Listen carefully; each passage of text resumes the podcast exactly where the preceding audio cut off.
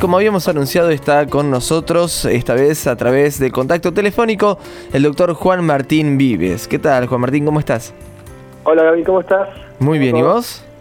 Muy bien. Bueno, muchas gracias por acompañarnos. Esta semana un poquito diferente, entre medio de viajes y distintas actividades, pero gracias por tomarte un rato para estar en contacto, en diálogo con nosotros, en un contexto, en un marco muy especial. Se acerca mañana un feriado, feriado puente, por el feriado del sábado, celebrando nada más y nada menos que el 9 de julio. Eh, una fecha muy especial, por supuesto, siempre, pero en especial en este caso, por los 200 años de la independencia de nuestro país. El, bicentenario, ya comenzamos con los festejos del bicentenario.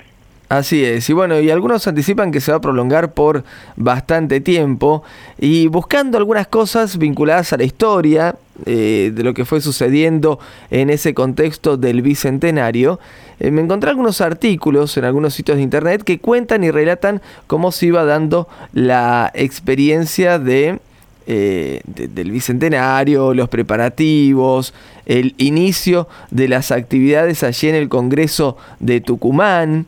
Eh, y me pareció algo muy interesante. Dice eh, en un sitio que encontraba que el 24 de marzo de 1816, cuando da inicio el Congreso de Tucumán, los diputados presentes, decía, juraron defender la religión católica y la integridad territorial de las provincias unidas. Así arrancó el Congreso, con esta jura de parte de los diputados y hoy mencionábamos que después de abogados, la segunda profesión, si se quiere, con mayor representación entre los diputados que asistieron a ese Congreso, fue justamente eh, la de los obispos, la de los eh, clérigos, que estaban también como diputados representando a sus provincias.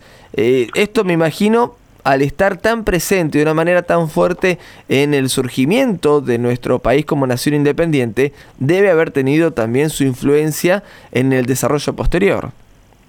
Sí, es muy notable lo que decís. Vos sabés que eran 33 diputados 33 representantes y de esos 13 eran em, religiosos. A ver, eh, algunos eran, como vos decías, sacerdotes, obispos, este, había eh, otros que eran abogados y religiosos, pero lo interesante es que 13 eran religiosos, pero los 33 eran católicos todos y cada uno de los diputados que estaban ahí participando eran católicos. Y entonces, lo que me pareció interesante era recordar un poco la historia que nos había llevado a ese momento. ¿no? La historia en términos religiosos y en términos de relaciones del Estado con la religión, que nos llevó a ese momento, que nuestra declaración fundamental, de, a nuestra declaración de independencia, todos los representantes que habían eran católicos y muchos de ellos eran religiosos.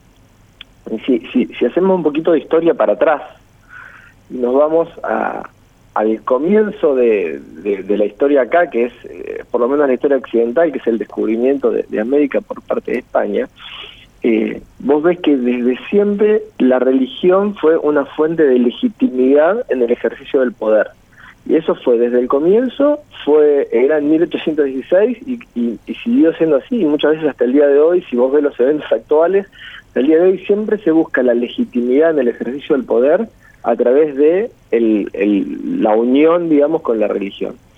Fíjate que cuando, cuando se descubre, o cuando los europeos descubren América y se deciden a conquistarla, lo primero que hacen es recurrir al Papa para que el Papa les dé legitimidad y en, una fecha tan lejana como 1493 el Papa Alejandro VI ya saca la primera bula diciendo todo lo que se descubra eh, a 100 leguas de las Azores, etcétera, ponen una medida, eh, pertenece a la corona española.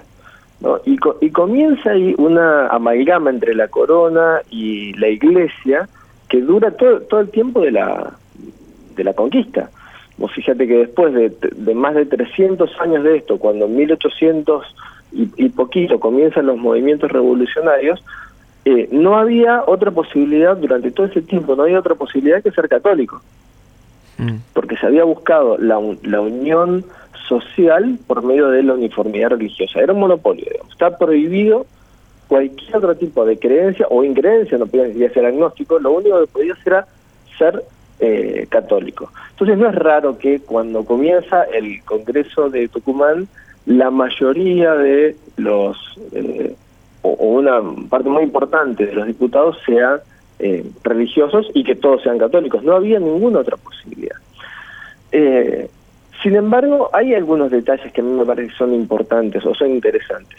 Los, los hombres de mayo, los que comenzaron las, eh, los movimientos revolucionarios que después iban a llevar unos pocos años más tarde a la independencia, en 1816, eran eh, todos o muchos de ellos eran pertenecían a la ilustración, eran personas que no estaban eh, totalmente, digamos, en la línea de lo que les pedía la Iglesia Católica. Si bien eran católicos, hacían cosas que estaban en contra de lo que la Iglesia les decía.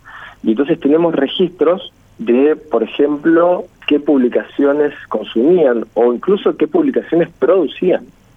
Y uh, no sé si, si la gente lo sabe, pero hasta hace algunos este, años atrás la iglesia tuvo lo, eh, que se llama el index, ¿no? Un, un, un índice, un listado de libros prohibidos por la iglesia. Y en ese listado había libros, qué sé yo, este, que no hablaban de la religión o libros que te llevaban por el mal camino y entre ellos había libros de los de los pensadores ilustrados. Rousseau no se podía leer eh, bueno ese ese tipo de, de, autores en esa época no se podían leer. Sin embargo nuestros eh, nuestros patriotas digamos nuestros primeros este, revolucionarios eh, Castelli eh, Moreno. el propio Gregorio de Anfunes que era religioso pero un tipo ilustrado, Bernardo de Monteagudo, esta clase de, eh, de personas consumía todos estos libros. Tenemos el ejemplo de Belgrano, que mandó incluso de su, de su bolsillo a, editar el libro La Venida del Mesías en Gloria y Majestad, ¿no? este libro de la Cunza, eh, que planteaba una versión de los eventos de los últimos tiempos un poco distintos que eh, los que planteó oficialmente la Iglesia. Mariano Moreno editó el contrato social de Rousseau, eran todos libros están prohibidos por la Iglesia, lo cual nos hace pensar de que estas personas, algunos de ellos eran católicos, pero no, eh, no eran tan obedientes, digamos, ¿no? ya habían comenzado un proceso de defensa de los derechos individuales, de ciertas ideas democráticas, aunque no se trataba de una revolución social, pero tenían algunas ideas un poco, un poco distintas. Ahora, ¿Cómo, ¿Cómo llegamos a esto de que, vos comentabas de, bueno, se jura la religión católica, defender la religión católica cuando eh, se reúne el Congreso? Porque esto que yo estoy contando pasaba principalmente en Buenos Aires y en ciertos círculos, y no era realmente lo que pasaba a nivel general entre la población y mucho menos en el interior del país. Entonces no es tan raro que en el interior el sentimiento de defensa de la religión católica sea más fuerte que lo que era en Buenos Aires por un lado. Por otro lado, lo que lo que terminó pasando en, la historia de, nuestro país cuando recién comenzaba, acordate que en 1810 fue la revolución y recién en 1816 es la declaración de independencia. Durante ese periodo las cosas fueron cambiando un poco. La realidad es que eh, muy pronto los primeros gobernantes se dieron cuenta de que todo el sistema social que había en el virreinato se sostenía en dos grandes instituciones, en la corona y en la iglesia, que era la, era la gran ordenadora de la vida social. Cuando la corona se retira por la revolución, solo queda la iglesia como ordenadora de la vida social. Y entonces adquiere un, un valor eh, político eh, importantísimo la iglesia. Eh, los sacerdotes muchas veces eran en algunos lugares, sobre todo en el interior, las únicas personas que tenían, eh, o una de las pocas personas que tenían educación. Eh, uno de los pocos que podían erigirse como líderes con ciertas luces, digamos, este, como para, por ejemplo, participar de un, de un congreso. Y por otro lado eran referentes sociales también. Le daba sentido a la sociedad y eh, de nuevo lo mismo, ¿no? Eh, funcionaba como un unificador de una sociedad que de otra forma no tenía a veces muchas cosas en común. Eh, y fíjate un, detalle que a mí me pareció particularmente interesante. vos decías, en 1816, en marzo, comienza el Congreso. Cuando ellos se reúnen, empiezan su tarea jurando defender la religión católica. Ahora, en enero de ese mismo año, es decir, dos meses antes, el Papa Pío VII había sacado un comunicado, un breve, el, el, comunicado que había sacado, un breve, había sacado el Papa, diciendo que los americanos debían someterse a la autoridad eh, del rey, ¿no? que no, no que corten con ese tema de la independencia, de la revolución, tenían que someterse a la autoridad del rey. ¿no? Y este es el líder de la Iglesia Católica diciéndoles lo que tenían que hacer.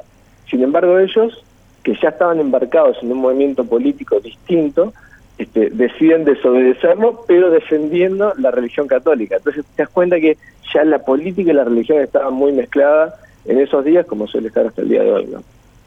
Y que por un lado estaba la decisión firme de poder avanzar con la independencia, inclusive en los clérigos que estaban como diputados en el Congreso, y sin querer abiertamente separarse ni renegar de la fe católica, eh, tampoco estaban siguiendo demasiado lo que se proponía desde eh, la autoridad máxima de la iglesia en ese momento.